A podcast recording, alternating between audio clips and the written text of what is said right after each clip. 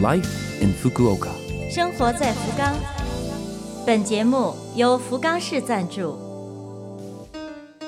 听众朋友们，早上好！美好的一天开始了，欢迎您收听我们的节目。这台节目整体叫做《Life in Fukuoka》，从周一到周五，使用五种语言介绍时令话题，传递福冈市政府希望外国人士了解到的信息。我是每周二的中文版《生活在福冈》的主持人露露。虽然是个小小的窗口，如果能够对您的生活有所帮助、有所启发，我们将感到非常的荣幸。生活在福冈，今年的诺贝尔奖颁奖典礼将在十二月十号隆重举行。简单的回顾一下诺贝尔奖的历史。诺贝尔奖是根据瑞典发明家诺贝尔先生的遗嘱设立的。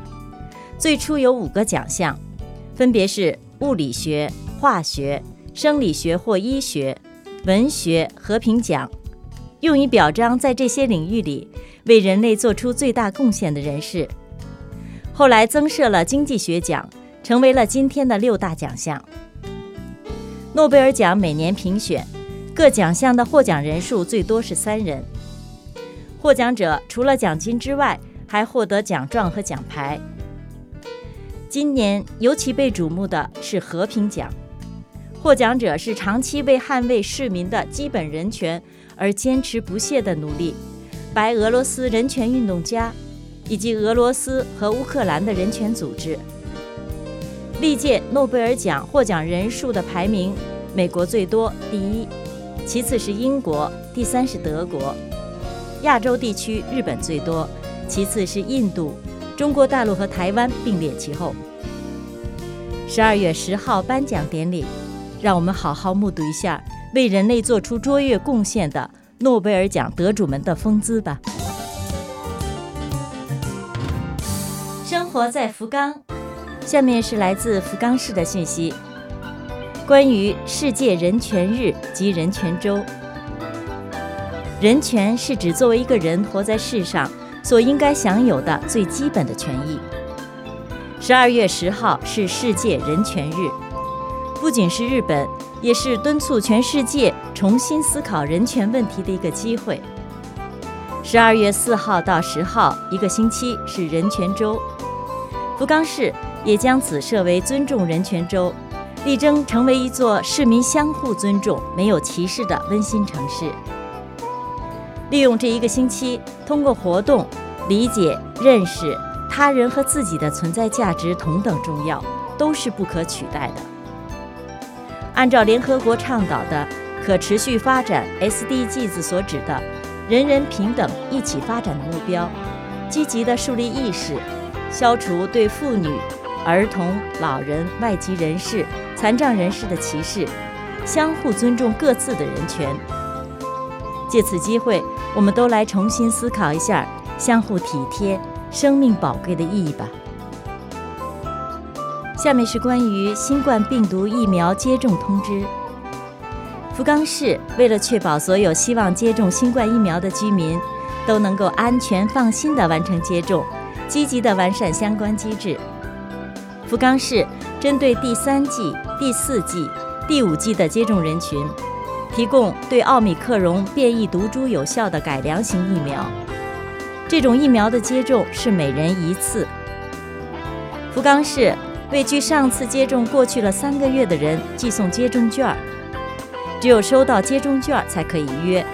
还没有收到的朋友，请您再耐心的等一段时间。再有，接种券弄丢了、找不到了，需要补办，届时请打电话通知。从海外搬来福冈市的居民，请您注意，希望接种的话，需要先申请才会收到接种券。福冈市为接种的咨询、预约以及接种券的申请设有专用电话，请您记一下号码。电话号码是零九二二六零八四零五。再为您介绍一遍，接种的咨询、预约以及接种券申请的电话是零九二二六零八四零五。每天的服务时间是早上八点半到下午五点半，可以对应汉语、英语等七种语言。下面是关于新冠病毒流感的同时预防。冬季也是流感肆虐的季节，加上新冠还没有彻底平息，需要同时预防。建议您接种流感疫苗。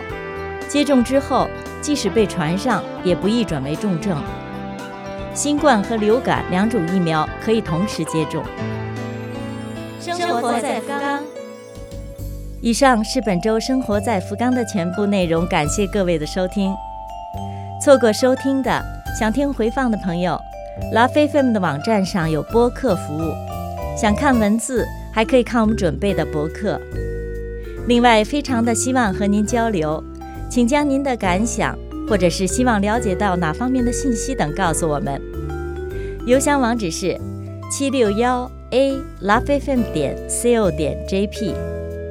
邮箱网址是七六幺 a love fm 点 co 点 jp。愿这台节目成为您的伴侣，愿大家在福冈生活的开心幸福。我是露露，生活在福冈，咱们下周二早上八点五十四分再会。